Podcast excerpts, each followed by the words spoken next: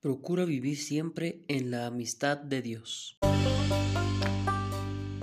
Eres joven, quieres saber cosas de Dios, pero consideras que lo que se te ha dicho es aburrido. Te invito a este espacio.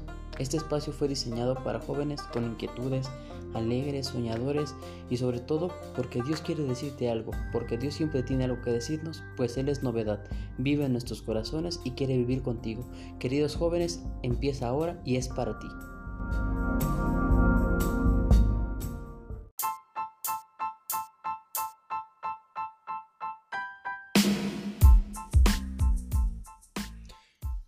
Queridos jóvenes, bienvenidos a esta segunda parte de la vida de Don Bosco en este su podcast favorito. Se abren las puertas y meditamos un poco sobre el padre maestro de la juventud.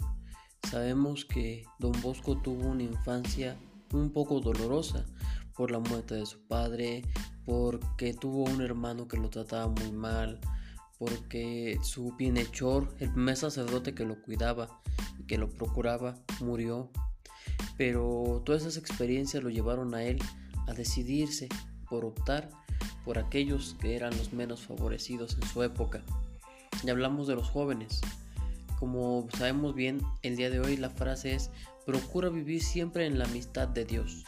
Y fue lo que logró hacer don Bosco con los jóvenes, cautivarlos de tal manera que ellos pudieron vivir con Dios en una casa, en un oratorio, en un lugar donde Él supo amar, ser padre, ser amigo y ser maestro. En una casa, en un barrio que, se llamaba Baldoco. La casa era de, un, de una familia apellidada Los Pinardi. Entonces, desde ese momento esa casa se le llamó la Casa Pinardi. ¿Y qué comenzó a suceder en ese lugar?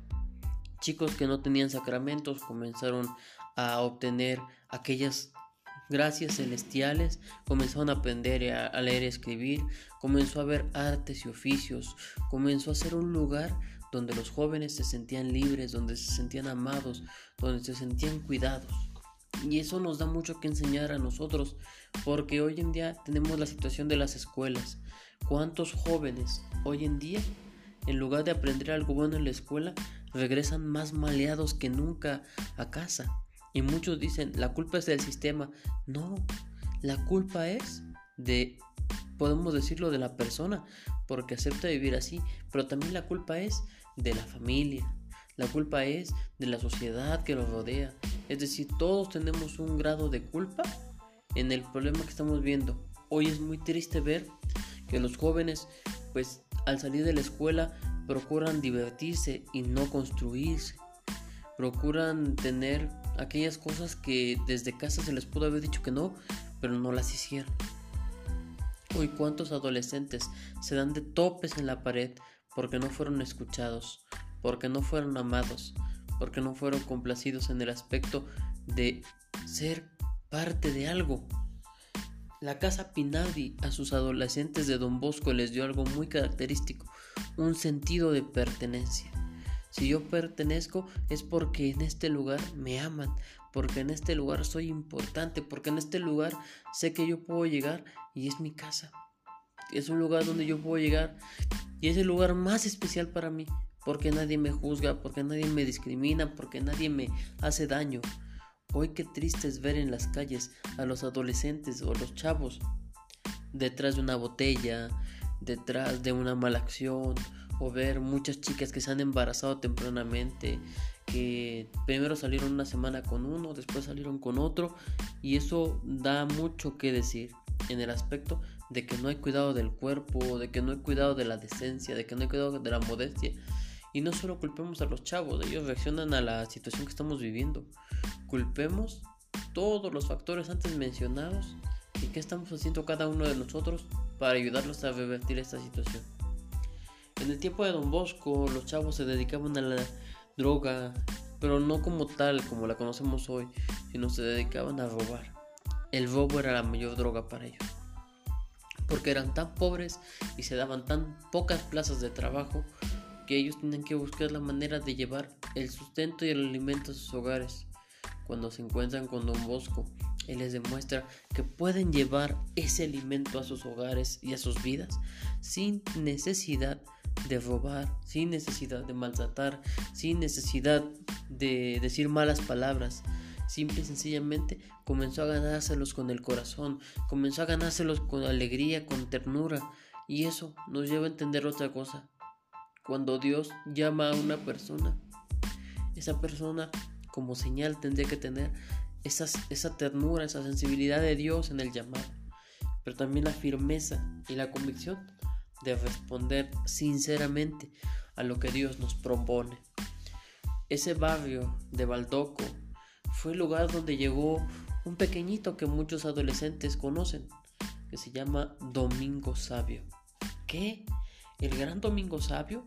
Aquel pequeño que tenía una mirada dulce, tierna y que supo ser un verdadero estudiante. ¿Él llegó al oratorio de Don Bosco? Sí, porque él nació en Mondonio, una parte norteña de, de Italia, más arriba que donde nació Don Bosco. Y como él tenía deseos de estudiar en otro lado, de tener un posgrado en el sentido de que quería mejorar su, su calidad de estudios, se encuentra con el oratorio de Don Bosco. Decide ir ahí y comenzó a descubrir en los demás pequeños un momento especial para amar y hacer amar a Dios. Con algunos estudiantes, los más sobresalientes de su clase, formó un grupo llamado la Compañía de la Inmaculada, porque para él María ocupaba un lugar fundamental en su vida. ¿Y qué comenzó a suceder en ese aspecto?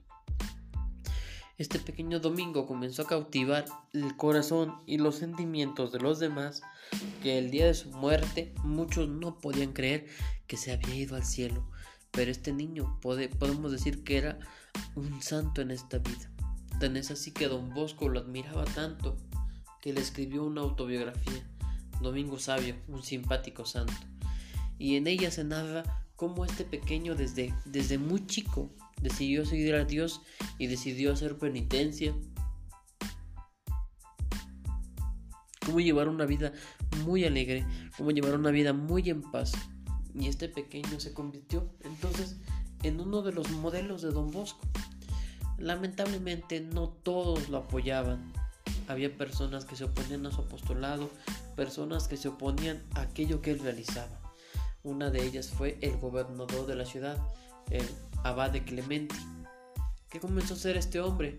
Comenzó a criticarlo, comenzó a juzgarlo. Y qué triste es que hoy, cuando una persona hace algo en nombre de Dios, con mucha alegría, con mucha decisión, con mucha esperanza, nosotros somos los primeros en destruir sus ganas, sus anhelos, sus esfuerzos. Y eso nos hace que nos traigamos en la cuenta de que ofendemos tanto a Dios ofendiendo a los demás. ¿Qué comenzó a hacer este gobernador? A perseguirlo, a cuestionarlo. Pero lo más triste no es eso. Lo más triste es que otra de las personas que lo juzgó, que lo criticó, fue el obispo. El obispo de la ciudad donde él se encontraba. Porque se atrevió este obispo a pedirle que le entregara a sus seminaristas, siendo que había sido un trabajo de don Bosco jalar a esos pequeños, convencerlos de que estuvieran en el oratorio, conviviendo, alegrándose, aprendiendo un carisma. Y cuando esta decisión de formar una congregación religiosa, un instituto religioso, pues para don Bosco era su sueño, porque se concretizaba todo aquello por lo que había luchado. Pero Dios tenía dispuesta una batalla que él tenía que librar. Y esta batalla fue, en primer lugar, contra sí mismo y también en segundo lugar, contra todos aquellos que se lo oponían. El obispo lo denigró, lo juzgó, pero don Bosco siguió caminando. Y eso nos enseña que aunque haya personas que te hayan herido, que te hayan lastimado, si vas con Dios, siempre Dios caminará contigo. Pero entonces, ¿qué podemos decir en esta segunda parte? Que el apostolado de don Bosco consistía en que sus alumnos pudieran ver las maravillas de Dios a través de simples detalles sencillos y pequeños. ¿Qué podemos decir de Don Bosco? Que fue un hombre que amó con el corazón a sus jóvenes, que fue un hombre que estuvo dispuesto a renunciar, si era preciso, a sus gustos en el aspecto de tener sus propios novicios, con tal de que la obra salesiana continuara. Esta segunda parte entonces nos muestra un apostolado de un hombre que era padre, porque cuidaba a cada uno de sus hijos, que era maestro, porque enseñaba las verdades divinas y se preocupaba por el eficiente intelectual que cada uno de ellos pudiera tener, no tanto para presumirlo, sino para que fuera un motivo de alegría y de bondad. Y se preocupa sobre todo por aquellos que tienen esa necesidad de ser amados.